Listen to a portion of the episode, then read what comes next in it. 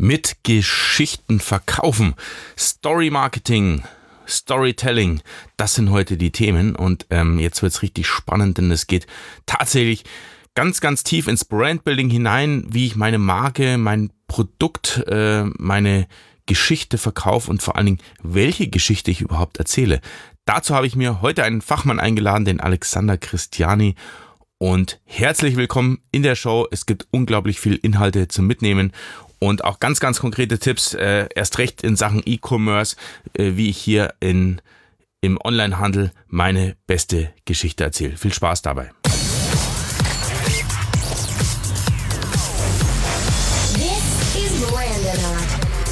Brand building, marketing, and creative campaigns. Welcome to the show.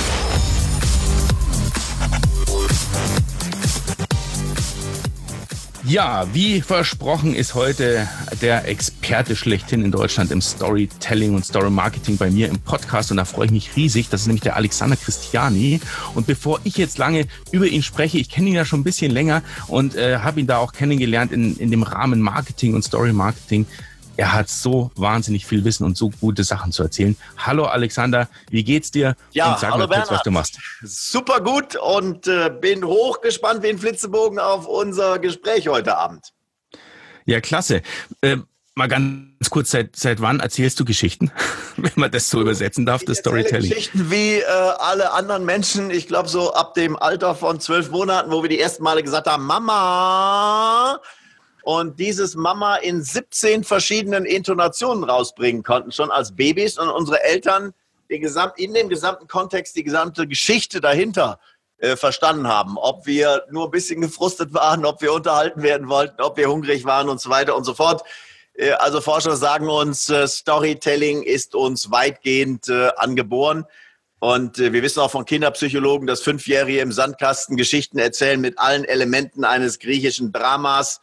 Äh, komplett, da fehlt kein Detail. Ähm, also Storytelling, das Denkwerkzeug, mit dem wir in hoher Perfektion alle schon äh, auf die Welt gekommen sind. Ja, das ist interessant. Also das heißt, Storytelling ist jetzt keine neumodische Erfindung wie so manch anderer Hype oder Sau, die durchs Dorf getrieben wird, äh, sondern das ist ein, ist ein uraltes Thema eigentlich, oder? Ja, lass uns doch noch einen Moment tiefer reingehen. Also wenn du dir die Anfänge der Schrift anschaust, maximal 5000 Jahre zurück in Mesopotamien und aber 100.000 Jahre Sprachentwicklung, dann siehst du, dass äh, 95 Prozent der Menschheitsgeschichte ohne Schrift äh, funktioniert haben, aber nicht ohne Kommunikation und vor allen Dingen nicht ohne Stories. Und wenn du jetzt Forschern äh, zuhörst, die sagen, und das, ich finde das so faszinierend, und sagt, komm, wir gehen einfach mal 10.000 Jahre zurück. Wir haben gelebt in Horden von 30 bis 90 äh, Personen in einer Gruppe zusammen, vielleicht in der afrikanischen Savanne. Und irgendjemand hat eine gefährliche Jagdsituation überlebt. Der konnte also am Abend von seinen Erfahrungen noch berichten. Und stell dir vor, auch solche Mechanismen beim Storytelling, der sagt, hey Freund, ich ging da den Weg runter, plötzlich knackt es im Unterholz dann hatte der natürlich damals äh, vor 10.000 Jahren am Lagerfeuer die geballte Aufmerksamkeit aller Stammesgenossen bei sich, konnte den schildern als sequentiellen Handlungsablauf aus einer Erzählerperspektive. Dann haben wir auch direkt mal die Duden-Definition von Stories untergebracht, was er dort erlebt hat. Und das war ein Schlüsselelement für alle anderen in der Gruppe, äh, nicht nur von eigenen Erfahrungen zu lernen, sondern auch aus dieser fremden Erfahrung in einer gefährlichen Situation etwas für die eigene Zukunft mitzunehmen und damit die Chancen aufs eigene Erleben äh, und aufs eigene Überleben, sorry, zu erhöhen. Und wenn du das siehst, dann wird, glaube ich, schlagartig klar, warum solche Einleitungssätze wie, ich war gestern Abend allein zu Hause, äh, halb zehn, plötzlich klingelt es an der Haustür, warum das immer noch unser Gehirn aktiviert. Also jeder Satz, der auf eine Story hinleitet, macht uns wach. Und das ist natürlich für Brandbildung und für Marketing entscheidend wichtig. Punkt zwei. Äh, Stories führen dazu, dass der Zuhörer sich einen inneren Film macht. Das ist das Maximum an Klarheit, was wir bei Schilderungen haben können. Äh, Und Jerome Brunner, Kognitionspsychologe, hat ermittelt, dass Fakten, die in eine Story eingebunden sind, im Durchschnitt 22 Mal besser behalten werden, als Fakten, die ohne Story-Kontext daherkommen. Äh, Also von daher, Bernhard, siehst du schon in der Menschheitsgeschichte, ein bisschen zurück in der Entwicklung, warum Stories von allen Kommunikationswerkzeugen, also im Vergleich zu PowerPoints, im Vergleich zu Gedichten, zur Zusammenfassung und so weiter, uns Menschen so unglaublich mehr faszinieren. Und im Übrigen, was wir beide hier besprechen, weiß natürlich seit 100 Jahren und mehr jeder Journalist.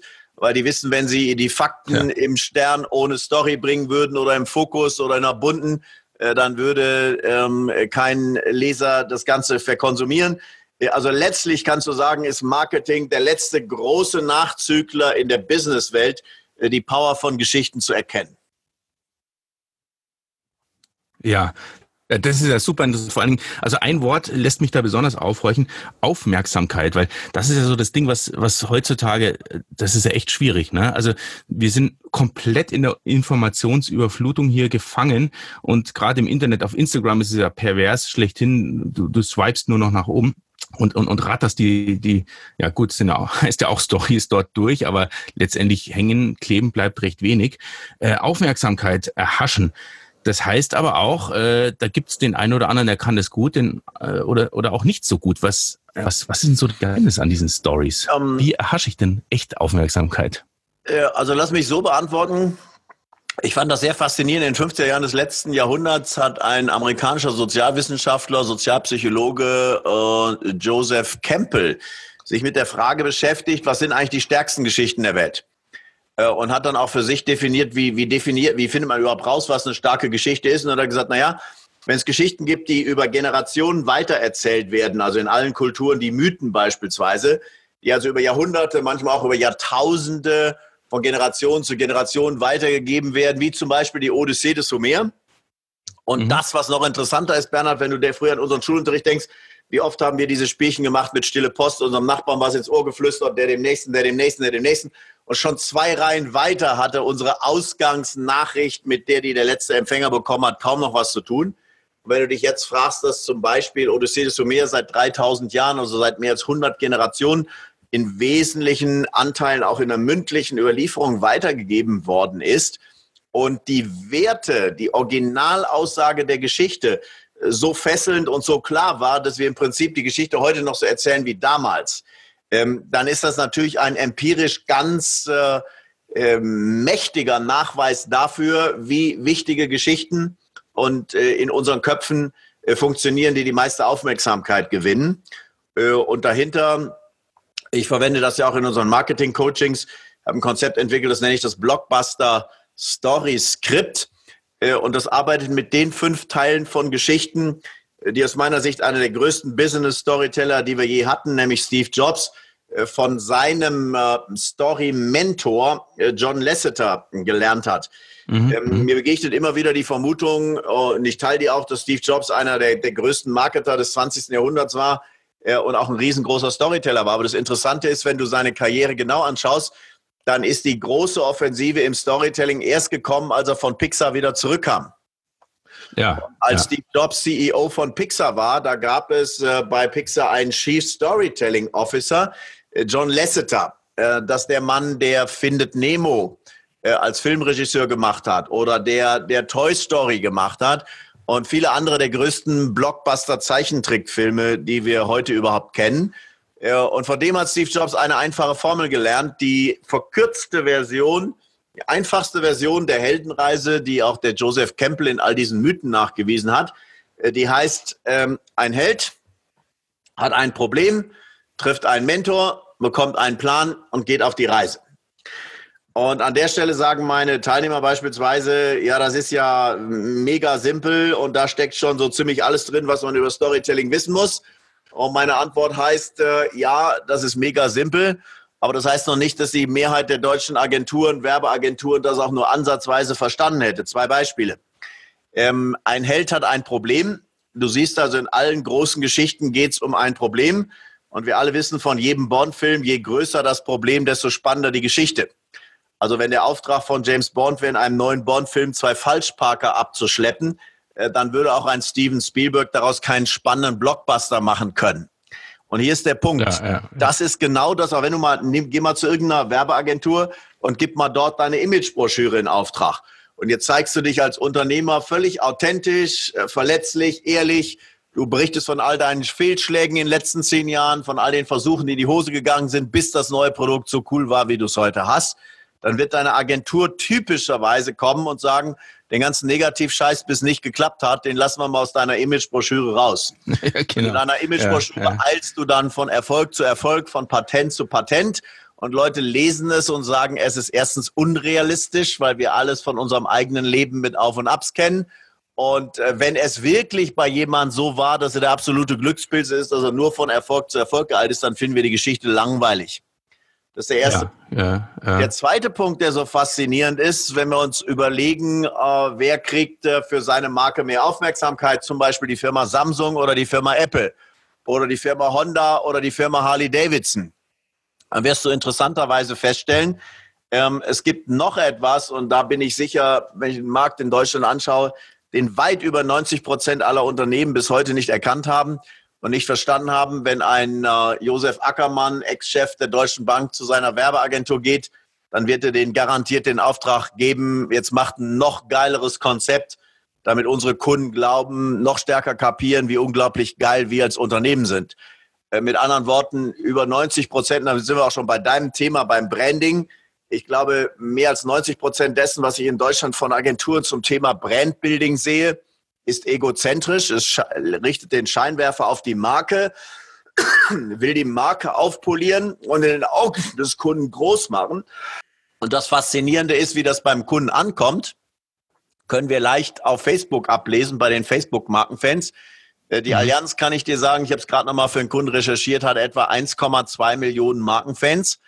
Äh, und weil ich die Zahlen seit fünf Jahren der Allianz mir anschaue, die haben sich etwa eine Million in Indien gekauft.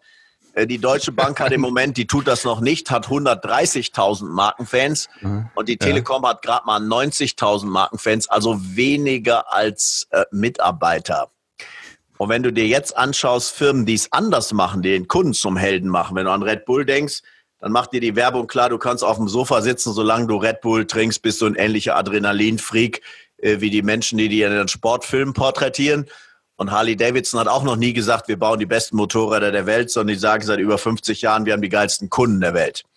Äh, Red Bull hat 49 ja. Millionen Markenfans auf Facebook und Harley Davidson 7,7.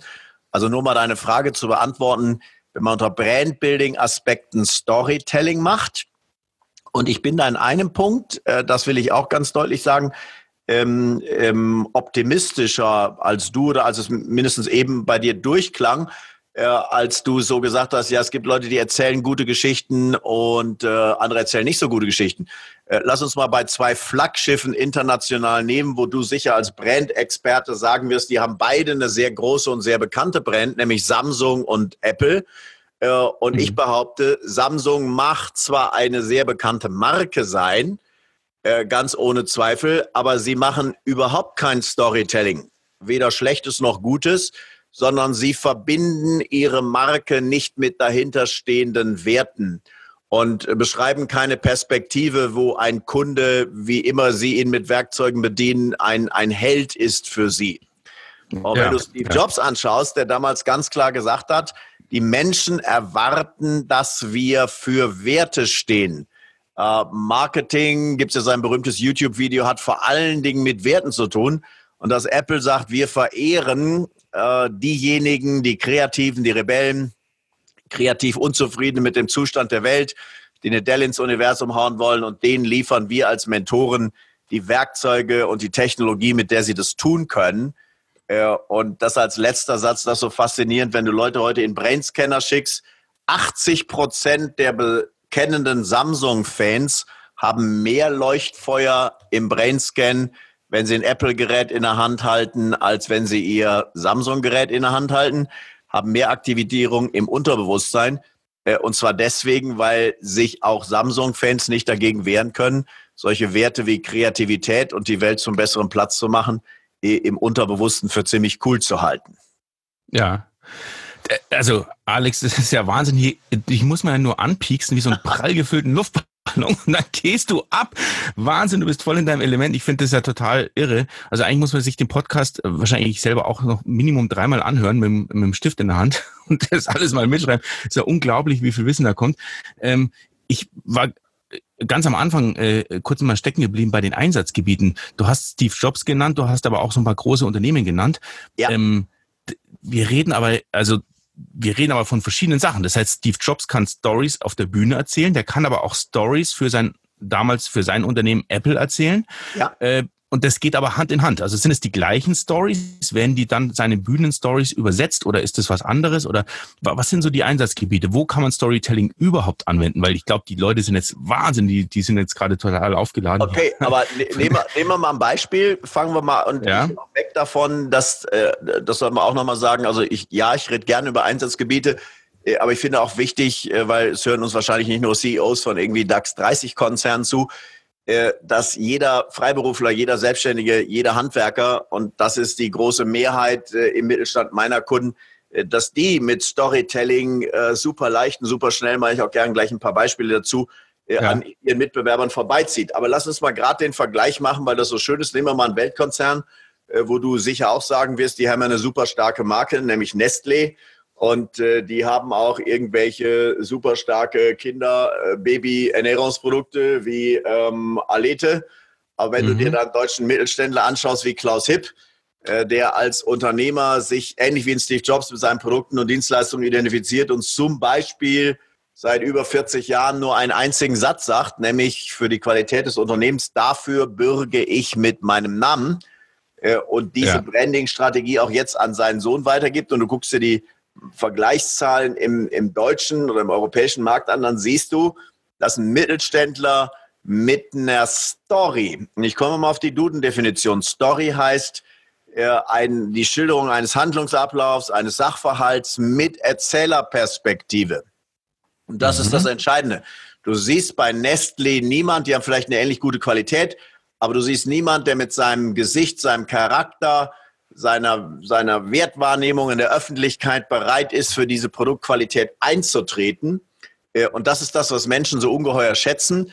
Wir alle glauben auch beim normalen Handwerker, dem Chef mehr als dem Azubi oder dem Gesellen. Und wenn natürlich ein Chef isn't it beautiful, wenn du an Steve Jobs und iPhone-Präsentation denkst, für die Qualität seiner Produkte und Dienstleistungen äh, einsteht, dann hat das nochmal eine ganz andere Wirkung.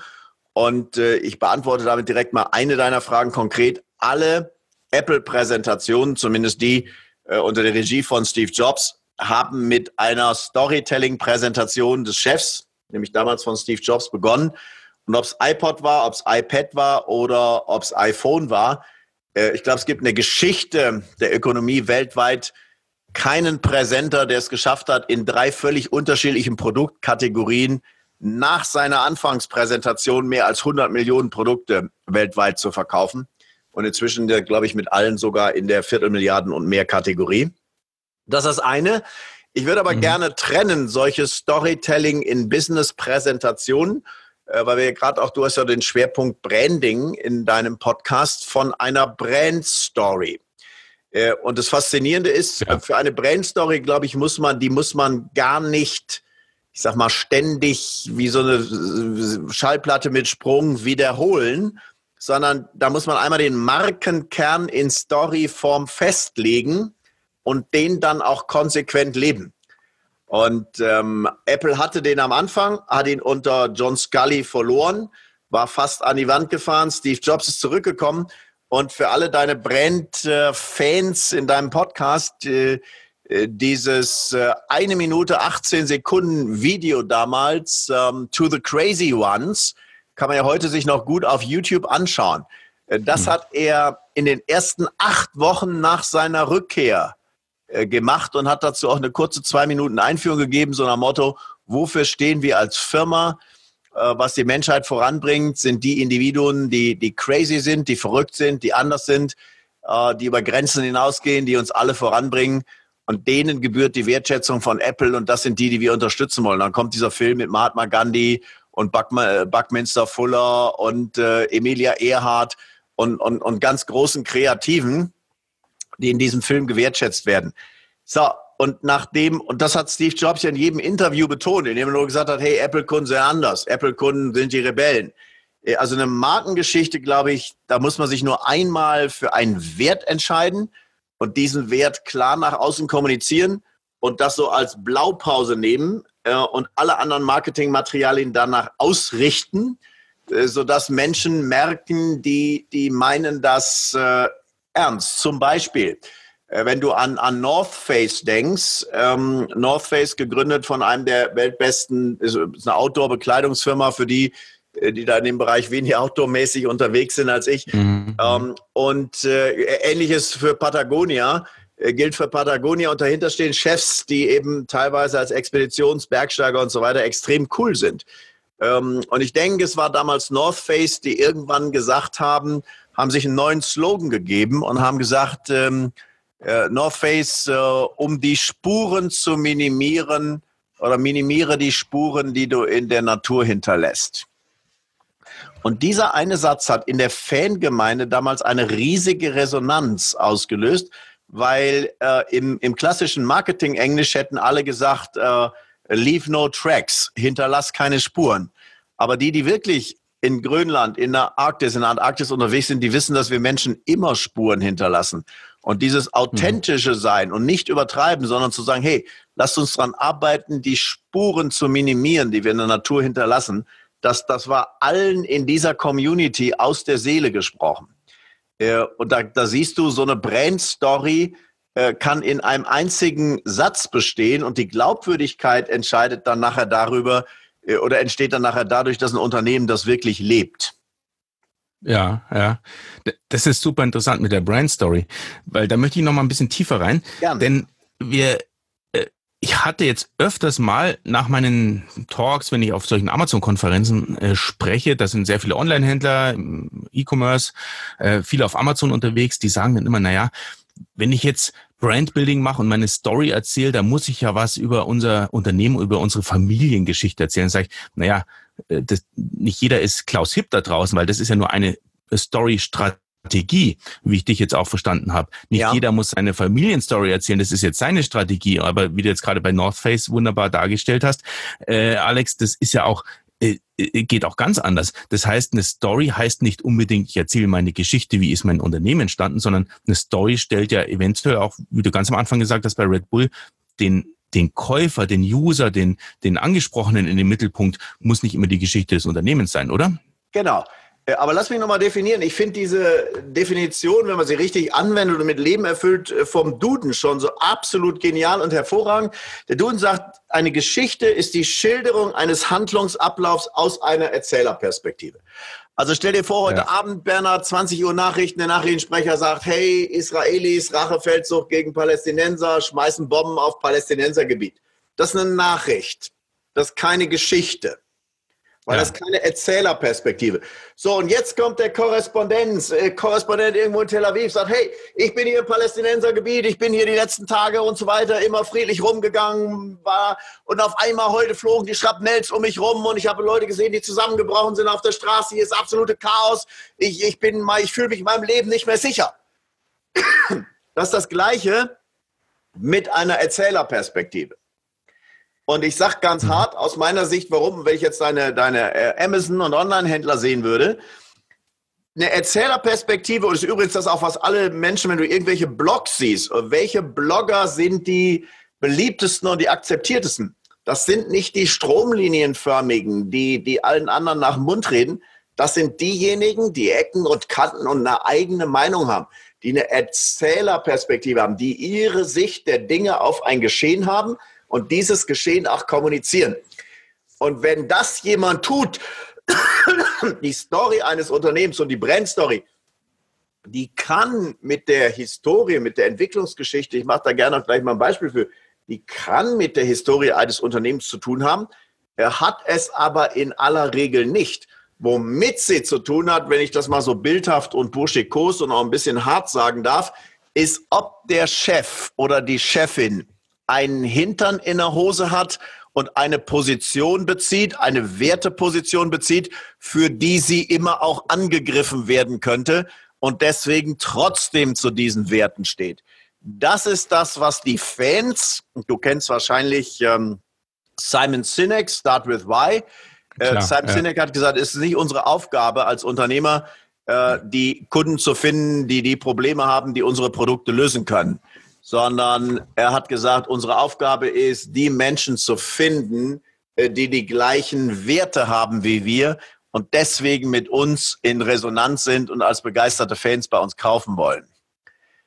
Und ja, genau. diese Werte zu überlegen Und ich mache, was jetzt Stories sehr gut machen können. Ich will direkt mal ein Beispiel geben. Wenn Amazon-Händler jetzt sagt, nehmen wir an, der macht Massivholzmöbel auf Amazon, nur mal um irgendein Beispiel zu wählen, und sagt, wir liefern erstklassige Qualität. Dann ist das natürlich zunächst einmal nur eine Eigenschaft, so meinetwegen auch, je nachdem, wie du es interpretieren willst, eine Nutzenbehauptung. Und viele Menschen sagen, naja, es wird keiner auf Amazon schreiben, ich liefere einen letzten Schrott, kaufe aber bei mir trotzdem, weil es ist preiswert. Also die Frage ist immer, für wie glaubwürdig halten denn die Menschen irgendwelche Qualitätsversprechen? Und jetzt stell dir vor, dieser Amazon-Händler, dieser Massivholz-Möbelhändler, der würde hingehen würde sagen, hallo, ich bin Schreinermeister in dritter Generation und äh, ich werde nie vergessen äh, meinen ersten Schultag. Ja, als ich da mit meiner Mama und der großen Schultüte wiederkam, ständig mein Großvater, der unsere Schreinerei gegründet hat, in der Tür mit sehr ernstem Gesicht und hat zu mir gesagt, Hubert, heute kommst du das erste Mal mit in unsere Schreinerei. Und ich habe mich da riesig gefürchtet, weil da waren diese riesengroßen Sägezahnblätter mit diesen Sägezähnen und dieses irrsinnig laute Kreischen, wenn die irgend so ein Brett getrennt haben.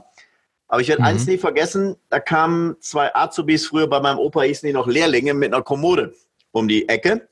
Mein Großvater hat die gebeten, die Kommode eben abzustellen, hat die inspiziert und hat festgestellt, die Rückwand war aus Presspappe. Und dann hat er zu den Azubis gesagt, Jungs, ihr beiden seid neu hier. Und ihr habt das wahrscheinlich deswegen so gemacht, weil ihr denkt, die Kommode kommt mit dem Rücken zur Wand und die nächsten 60 Jahre sieht es keiner. Aber ich sage euch eins, wenn diese Kommode ins Schlafzimmer von mir und meiner Frau, vom Schreinermeister-Ehepaar käme, dann würde ich die nächsten 50 Jahre morgens und abends jeweils denken, die Rückwand ist nur aus Pappe und es würde mich fürchterlich, würde mir fürchterlich auf den Geist gehen. Und deswegen gilt in unserem Haus ein Prinzip. Alle Möbel werden so gebaut, dass sie ins äh, Schlafzimmer des Schreinermeisters reinpassten und das heißt von A bis Z massiv. Und diesem Prinzip meines Großvaters fühlen wir, fühlt sich unser ganzes Team und ich 96 Jahre später immer noch verpflichtet. Und dann merkst du, Bernhard, wenn mhm. jemand so eine mhm. Geschichte authentisch erzählt, die kann auch nur eine Minute oder zwei sein, dann wird für uns auf einmal plausibel nachvollziehbar, warum in dessen Familie Qualität tatsächlich so eine hohe Wertschätzung erfahren hat. Und deswegen ist mein Punkt, es geht nie darum, einen Schwank aus dem Unternehmerleben zu erzählen oder eine große Tränendrüsengeschichte zu haben, sondern wenn man eine historische Herkunftsgeschichte erzählt, dann eben die Elemente zu beleuchten, äh, die für den Kunden klar begründen, warum das Unternehmen für gewisse Werte steht. Ja, ja. Das ist super interessant. Da musst du natürlich aber auch diese Historie haben.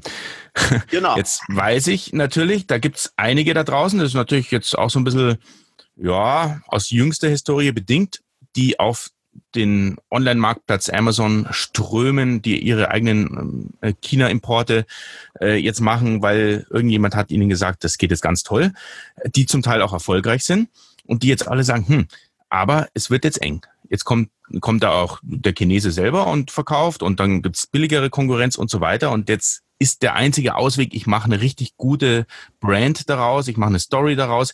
Ähm, was empfiehlst du denn solchen Leuten, die de facto natürlich nicht eine, eine Traditionsstory zu erzählen haben, die aber vielleicht auch gute Produkte haben? Wie können die sich dem Thema überhaupt annähern, dass die sagen, so, jetzt entwickle ich mal meine eigene Story? Genau, also da hast du das für mich den entscheidenden Punkt, so richtig genau den Finger schon auf die Zwölf gelegt, indem du gesagt hast, äh, Zielgruppe Unternehmer mit hochwertigen Produkten. Äh, weil meine Erfahrung ist, äh, wenn du Stories nimmst seit diesen 100.000 Jahren, haben sie mhm. ja eine Hauptfunktion und das ist, dass sie extrem schnell Dinge extrem klar machen. Und solange jemand wahrhaftige ja. und authentische Stories erzählt, führt das nur dazu, dass wenn er zu seinen Produkten Stories erzählt, äh, die wahre Qualität bei ehrlichen Geschichten eben halt sehr schnell rüberkommt. Das heißt im Klartext, wenn jemand wirklich versucht, über Preisdumping, wie immer, mit einem unterdurchschnittlichen Produkt rüberzukommen, dem würde ich nach wie vor sagen, erstens, ich kann gar nichts für ihn tun. Er würde sagen, such dir eine Agentur, die dir vielleicht helfen kann, das ganze Werte zu verpacken, weil irgendwo die Menschen kaufen die Verpackung als Wertigkeitsindex auch mit. Äh, aber meine große Domain ist genau wie du eben gesagt hast, Bernhard, sind die Menschen, die wirklich in welcher Form auch immer ein hochwertiges Produkt haben. Und ich will das mal definieren, weil es ja auch ein bisschen schwammiger Begriff, wann ist ein Produkt hochwertig? Hier ist der Punkt. Für mich als redlicher Unternehmer, wenn du ein Produkt verkaufst und die Mehrheit der Leute, die es gekauft haben, kauft es nachher wieder. Deine Stammkunden. Also die haben sich einmal für deinen Vitamin C entschieden und die finden den Preis und den Gegenwert und die Verpackung und den Geschmack und alles gut. Äh, dann hast du aus meiner Sicht, wenn du treue Stammkunden hast, hast du offensichtlich ein Produkt, das die Probleme der Menschen, die die gelöst haben wollen, richtig gut löst. Und jetzt kommt der Punkt, deine Stammkunden, der brauchst gar nicht mehr viel Marketing machen, die kaufen bei dir ja immer wieder, weil sie die Qualität schon kennen. Den Neuen, die dich noch nicht kennen, wenn du da nur ein Versprechen hast und sagst, hey, ich habe echt gute Qualität, dann sagen die, naja, das sagen alle anderen auch. Und dann ist mein Punkt zu sagen, Unternehmer, wenn du hochwertige Produkte hast, dann überleg dir doch bitte die Geschichten, mit denen du demonstrieren und belegen kannst, äh, dass dein Qualitätsversprechen wirklich glaubwürdig ist. Mhm. So. Äh, ich mache dir jetzt mal mehrere Beispiele. Wenn jemand sagt, äh, machen wir mal ein Beispiel aus einer einer extrem schwierigen Welt und dann gleich noch ein zweites, äh, weil du ja auch viele mit der Zielgruppe ähm, E-Shops und E-Commerce und Amazon hast. Nehmen wir mal eine Branche, die, wo, wo wirklich, wo es 100.000 in Deutschland gibt, Versicherungsvertreter, ja, Versicherungsmakler. Ja. Alle hassen die Branche. Äh, keiner vertraut Menschen in dieser Branche, weil nur die alle schon mal, wie alle schon mal in irgendeiner Form über den Tisch gezogen worden sind. Und das Interessante ist, Bernhard, du und ich, wir beide wissen, wir alle brauchen Versicherung. Das heißt, ein Versicherungsvertreter, der bei uns Glaubwürdigkeit wecken würde, wo wir das Gefühl haben, bang, dessen Wort gilt, dem würden natürlich die Leute sofort die Bude einrennen.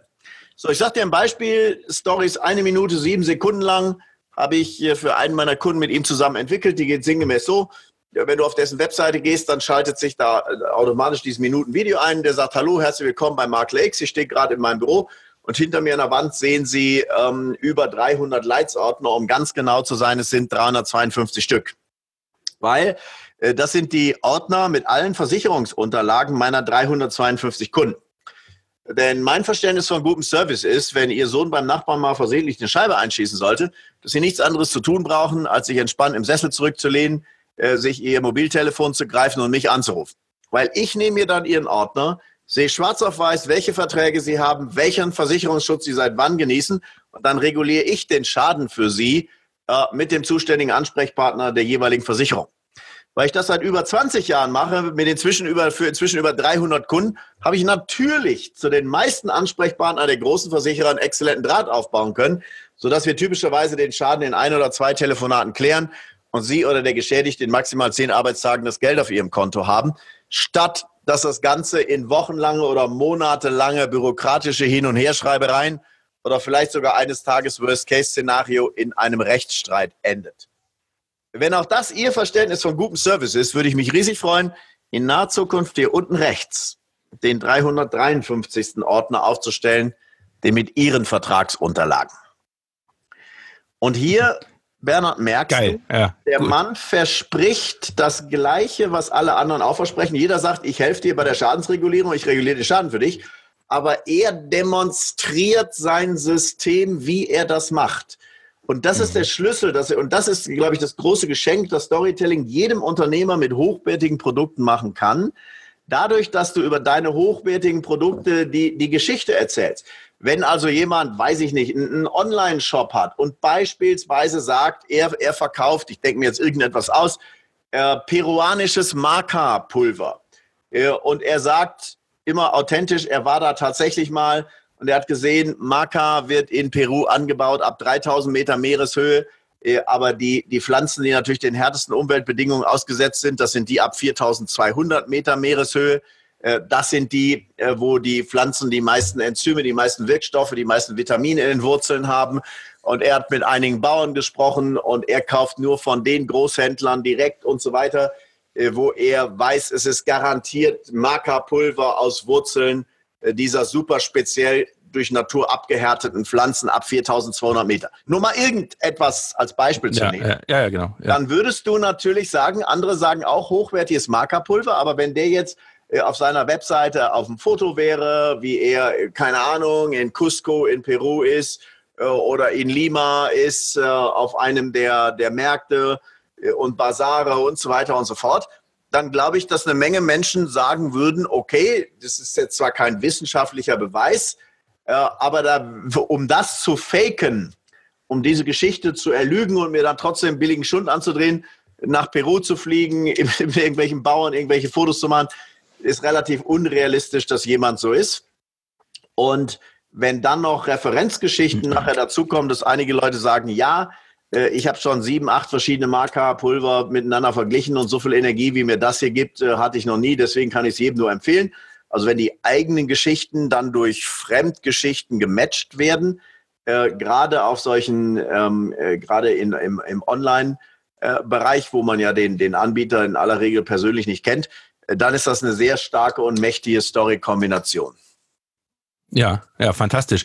Äh, was mich schon aufhorchen lässt und hoffentlich auch viele da draußen, ist, dass du natürlich davon ausgehst, die Basis muss stimmen, das Produkt muss gut sein, weil alles andere, äh, da kannst du gleich in die Tonne klopfen. Also die Story macht keine schöne Verpackung um irgendwas, was, was dann nicht standhält, auf Deutsch gesagt. Also da muss schon was dahinter sein, sozusagen.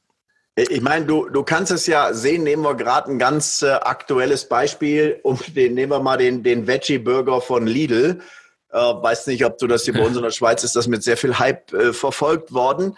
Äh, die Geschichte zu sagen, es gibt, gibt ja. gute Preiswerte, auch in Qualität, gute Veggie-Burger, ist ja zunächst einmal ein sehr, sehr cooles Produkt. Wenn du dann anschließend allerdings nach irgendwie dreiviertel Stunden ausverkauft bist, ähm, weil du mit dem Ansturm nicht gerechnet hast, weil dein Lieferant nicht nachliefern kann. Also mit anderen Worten, Stories wecken immer erstmal, und das ist das Gute, was sie können, damit haben wir schon einen großen Vorsprung gegenüber allen anderen, Stories erwecken hohe Erwartungen. Und von daher ist für mich einfach eine Frage unternehmerischer Klugheit und Weitsicht, äh, dass die Produkte dann nachher auch, auch liefern und, und halten können, äh, was dieses, dieses vorher aufgebaute Versprechen äh, an Vertrauen einfordert. Ähm, insofern können Stories aus meiner Sicht einem, einem schlechten Produkt einen überproportional guten Anfangsstart bescheren. Ja, aber sie können natürlich niemals ähm, äh, ein Produkt dauerhaft erfolgreich machen, äh, dass, es vom, vom inneren Wert her äh, nicht verdient hat, äh, weil auf Dauer, äh, gerade mit den heutigen Möglichkeiten, sich im Internet zu informieren, gute und schlechte Amazon-Bewertungen einzusehen äh, und so weiter. Es gibt ja inzwischen viele Bewertungsmechanismen, die den ehrbaren Kaufleuten, also den Leuten, die wirklich gute Produkte anbieten, heute auch viel, viel mehr Transparenz äh, bei ihren Kunden geben, äh, sodass sie viel schneller als gute äh, Lieferanten guter Produkte identifiziert werden. Und insofern ja, ja. wäre mein Rat immer an jemanden, wenn jemand ein durchschnittliches Produkt hat ähm, und er kommt und sagt, wie kann ich das mit einer geilen Story verkaufen, wäre mein Ding zu sagen, hey, langfristig als Unternehmer bist du viel erfolgreicher, wenn du im ersten Schritt dafür sorgst, dass dein Produkt von gut zu sehr gut zu ausgezeichnet wird weil wenn du das dann demonstrierst, wie du diese Verbesserung geschafft hast, dann hast du direkt schon deine Qualitätsstory und dann hält dein Produkt, was verspricht und dann hast du langfristig ähm, äh, treue Kunden und, und Fans, die immer wieder zu dir kommen. Äh, super Ratschlag. Also können, da, ich, ich sehe schon einige zusammenzucken hier, äh, die vielleicht das ein oder andere Springseil importiert haben aus Asien, wo sie gar nicht genau wissen, was dahinter steckt. Aber Gut so. Also ich glaube, das setzt sich dann langfristig durch. Äh, ein Ding ist noch, was, was mir dann oft zu schaffen macht, gerade auf Marktplätzen, das ist ja Informationsfastfood, wenn du shoppst auf Amazon. Da hast du kaum Platz und Möglichkeiten, deine Story wirklich gut und ausführlich zu erzählen. Was würdest du denn da raten, wenn einfach, wenn das Argument ist, hm, ich habe ich hab nicht den Raum im schnelllebigen, schnelllebigen Internet meine Story anzubringen. Wie schaffst du den ersten Trigger, dass derjenige sich vielleicht doch reinliest? Ja, äh, lass mich auch vielleicht noch bei dem Part vorher bleiben. Also Stichwort authentische Geschichten. Äh, nehmen wir mal an, äh, jemand, du hast ja das Beispiel von diesem preiswerten Springseil genommen. Äh, nehm, nehm an, jemand hat irgendwie ein, ein, ein Fitness, ähm, ein Core Conditioning oder wie auch immer Shop äh, oder bietet mhm. auch Produkte daraus dann auf Amazon an. Und der hat zum Beispiel eine gute Qualitätsphilosophie und jetzt wird ihm etwas angeboten aus China, was angeblich auch so eine gute Qualitätsphilosophie ist. Und er würde einfach offen kommunizieren und sagt, liebe Freunde, ich habe hier Springseil angeboten bekommen. Uh, nur die Hälfte dessen, was unser Top-Qualitätsseil ist, nach dem Materialtest, den ich hier machen konnte, uh, sieht das Ding wirklich gut aus. Er will, will uh, alle, die ein knappes Budget haben, die Chance geben, das ganze Ding da und da, so und so in XYZ auszuprobieren äh, kann selber, weil wir es selber neu einführen, letztlich zu dem Ding gar nichts sagen. sollte es wieder erwarten, in den ersten 180 Tagen äh, reißen, äh, kriegst du von mir äh, anstandslos ein, ein, neues für dein bisheriges, äh, weil mir ist die Qualitätsextrameile viel wert. Also nur mal ganz aus dem hohlen Bauch gesprochen. Äh, ja. Also auch wenn jemand etwas testet und äh, hat grundsätzlich ein gutes Qualitätsimage, äh, dann kann er immer mit dem Umtauschverhalten, immer mit Garantien und anderen Dingen, äh, auch, das sind ja alles auch Story-Komponenten, dafür sorgen, äh, dass er nach wie vor ein, zum Beispiel ein solches äh, Qualitätsimage repräsentiert. Der nächste Punkt, der ist etwas trickier. Ähm, also ich glaube, wenn ich so gerade, ich, ich weiß nicht, ob du das so meinst, ich selber, ich shoppe viele meiner, meiner Vitamine auf ja. Amazon und da finde ich schon interessant, wenn, wenn jemand in der, also da erlebe ich die Produktbeschreibung so, ähm, dass wenn dann Qualitätsversprechen kommen, was weiß ich, abgefüllt nach medizinischen Standards äh, oder der und der Reinheitsgrad äh, oder keine Selantine-Kapseln verwendet oder was weiß ich auch immer. Also es gibt schon eine Menge auch, auch Produktkomponenten, äh, wo, wo so Qualitätsprodukte ein paar Features haben, die andere Produkte nicht haben, die man in einer guten Produktbeschreibung dort mit ansprechen kann. Das ist so Punkt eins. Äh, Punkt zwei ist, wenn ich jetzt wirkliche Marken habe, ähm, auf, also zum Beispiel, ähm, äh, wie heißen die, Life Extension oder so, das ist so eine mhm. Vitaminmarke mhm. oder for, äh, Forever Living, nee, Forever Living Pulse ist noch eine andere.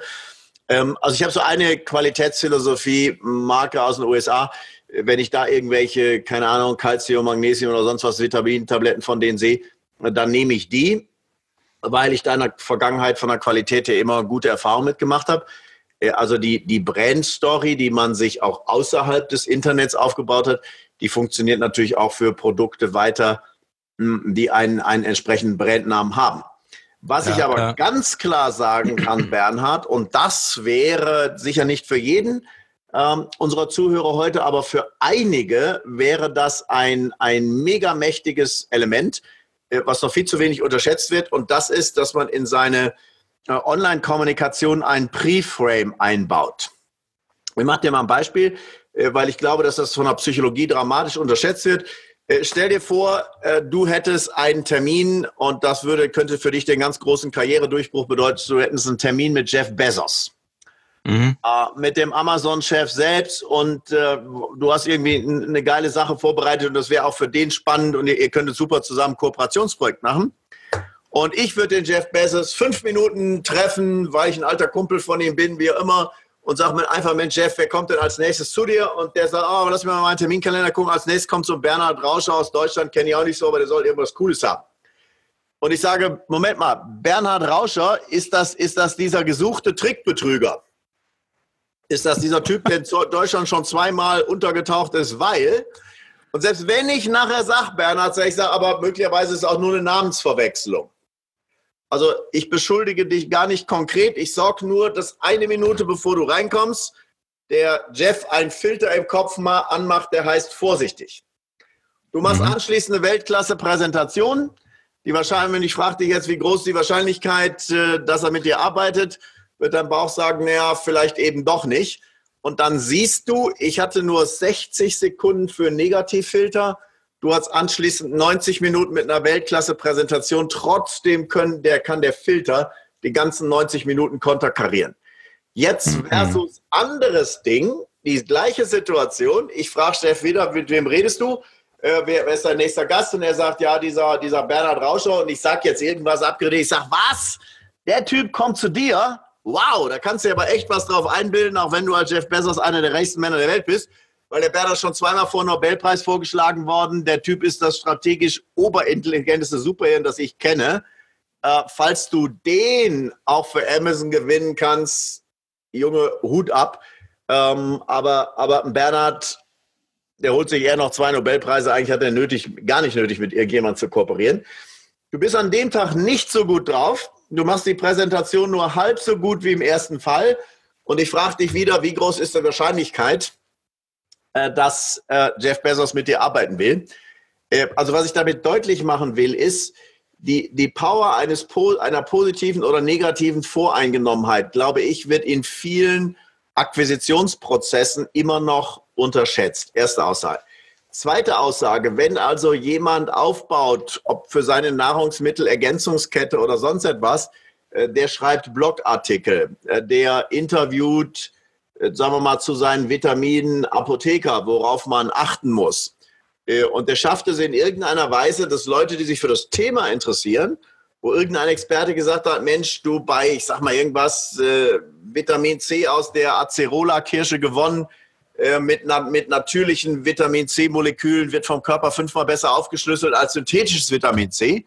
Und jemand liest diesen Blogartikel und unten drunter steht Bezugsquelle hier und der landet dann in deinem Shop. Mhm. Dann ist die Bestellwahrscheinlichkeit, also das kann man natürlich nicht generalisieren, es hängt von jedem Business ähm, äh, individuell ab. Äh, aber jemand, der, ähm, also ich habe da jemand beraten, noch unter ganz anderen Aspekten, ähm, vielleicht kennst du den sogar, ist ein sehr großer äh, Foto-Online-Händler, also ist jetzt nicht konkret Amazon-Händler, sondern heißt äh, Onkel Zoom. Äh, ja, kenne ich. Eines der größten äh, Fotoportale mit. Äh, und die haben eine extrem clevere Strategie. Also wenn die zum Beispiel fünf Unterwasserkameras, ähm, wenn die Unterwasserkameras verkaufen wollen, dann geben die sehr viel Geld. Die haben über 100 Leute, die für den Content aufbereiten. Da steht in irgendeinem Tauchermagazin für die Algarve ähm, oh, so nach Motto, hier sind die fünf coolsten Tauchreviere an der Algarve und hier sind die fünf coolsten äh, Unterwasserkameras, mit denen du da deine Bilder machen kannst. Mit einem Verweis dann auf, hey, wo findest du Bezugsquellen? Äh, und die haben festgestellt, dass sie durch diese Art von Storytelling, wo also jemand in ihrem Shop landet, der eine, der aus seiner Sicht objektiv von Redakteuren, wie auch immer, also nicht im Anzeigen, sondern im redaktionellen Bereich, eine Empfehlung bekommen hat, sich dort umzuschauen, äh, dass sich das auf die Conversion Rates extrem positiv auswirkt. Das ist interessant. Pre-Framing hast du diese Technik genannt, ja, oder? Und der Mann, der die wissenschaftlich erforscht hat, also genau, diese Technik heißt Pre-Frame. Was ist der Rahmen, den ich vorher schaffe? Und äh, der Mann, der das Ganze, der, den kennst du bestimmt vom Namen auch, also der, der wahrscheinlich zu unseren Lebzeiten oder ausgehend des 20. jetzt 21. Jahrhundert der vielleicht weltweit einflussreichste Überzeugungspsychologe überhaupt ist äh, Robert Gialdini. Ähm, ich habe den letztes Jahr noch live in den USA gehört. Der ist gerade mal bescheidene 72 Jahre alt. Der hat aber schon, ich denke, in den 90er Jahren das Buch geschrieben, Influence, Einfluss. Ja. Hast, ja. Bestimmt, hast wahrscheinlich auch mal von gehört. Und das Interessante ist, ja äh, aus meiner Sicht, er hat dann 10, 20 Jahre später, also fast schon zum Ende seiner Karriere, äh, ein zweites Buch geschrieben, das bei Insidern auch sehr bekannt ist, aber nicht diesen Riesendurchbruch noch nicht hatte. Ich denke, es wird ihn auch bekommen. Und dieses Buch, Robert Giardini, heißt Persuasion. Also nicht wie im amerikanischen Persuasion, überzeugen, sondern so als Wortspiel. Und er beschreibt dort die exakte Wissenschaft davon, wie, wie Elemente, die kurz vor einer Überzeugungssituation stattfinden, den Ausgang der Überzeugungssituation noch viel stärker beeinflussen als der Überzeugungsprozess selbst. Und daher kommt auch, also da findest du, oder da unsere Zuhörer heute Abend, wer sich dafür interessiert, den, den gesamten wissenschaftlichen Hintergrund zu diesem Pre-Frame setzen. Ich glaube, man könnte eine ganz eigene Podcast-Folge über Framing, Reframing und Pre-Framing machen. Ich liebe ja das Reframing übrigens auch, wenn, wenn eine Marke irgendwie so in, in so ein Red Ocean rein dümpelt und dann wie kommt die wieder in Blue Ocean. Ja, da kann man, oh, Absolut. Da, Mensch, kann man so viel machen. Äh, aber ich meine, du, du willst, glaube ich, heute noch zum Radfahren. Also ich habe aber noch eine ganz dringende Frage an dich, Alexander. Ja. Denn ich hab, war letztens erst in Hamburg äh, bei den Private Label Days und äh, habe da viel über E-Mail-Strategie und da geht es auch um Story-Aufbau und Storytelling in, in so E-Mail-Sequenzen gesprochen. Und da hat dann einer zu Recht gefragt, äh, das sind ja sehr viele auch E-Commercer, die so Einzelunternehmer sind, der hat dann zu Recht gefragt, naja, und wer schreibt mir denn jetzt gute Texte? Und dann war ich so ein bisschen tatsächlich im Schleudern, weil ich gesagt habe, naja, eigentlich, eigentlich ist das wirklich so Kernaufgabe. Das musste irgendwie, so hart das ist, habe da ein paar Bücher empfohlen, aber musste eigentlich lernen. Äh, was sagst du denn zu sowas? Weil ich habe keine gute Antwort auf das gehabt. Äh, also ich habe, ich weiß gar nicht, ob ich das Zitat jetzt im Englischen gut zusammenkriege. Äh, vor, vor weniger als 14 Tagen von einem von John Benson, einem der, der berühmtesten amerikanischen Copywriter, ein Interview gehört, da wurde auch diese Frage gestellt, Äh, und dann hat er noch einen anderen, dessen Name mir im Moment aber entfallen ist, hat einen anderen Copywriter äh, auch zitiert mit der gleichen Weisheit und er hat gesagt, hey, Copywriting ist für dich als Unternehmer so wichtig, dass du es im Zweifel selbst lernen solltest. Ja, und genau. Daran ist, glaube ich, ist unter mehreren Aspekten viel Richtiges und Wichtiges dran. Und das sollte ich nochmal, ich kurz abschließend beleuchten für alle, die vielleicht sagen, boah, ich war in, hat in Deutsch eine 4 oder eine 5 und ich kann nicht so gut reden wie meine Schwester und so weiter.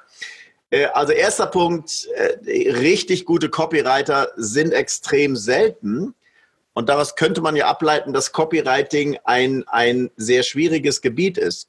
Äh, das ist aber nicht meine Schlussfolgerung, sondern Berner, was du als Unternehmer immer sehen musst, wenn ich jetzt Copywriter wäre und ich interview dich eine halbe Stunde oder meinetwegen auch zwei oder drei Stunden zu deinem Thema, dann weiß ich natürlich unendlich viel weniger als du darüber, wie deine Zielgruppe tickt.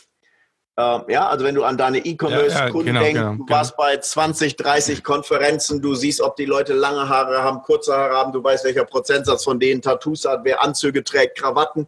Also mit anderen Worten, du hast in deiner Zielgruppe Stallgeruch.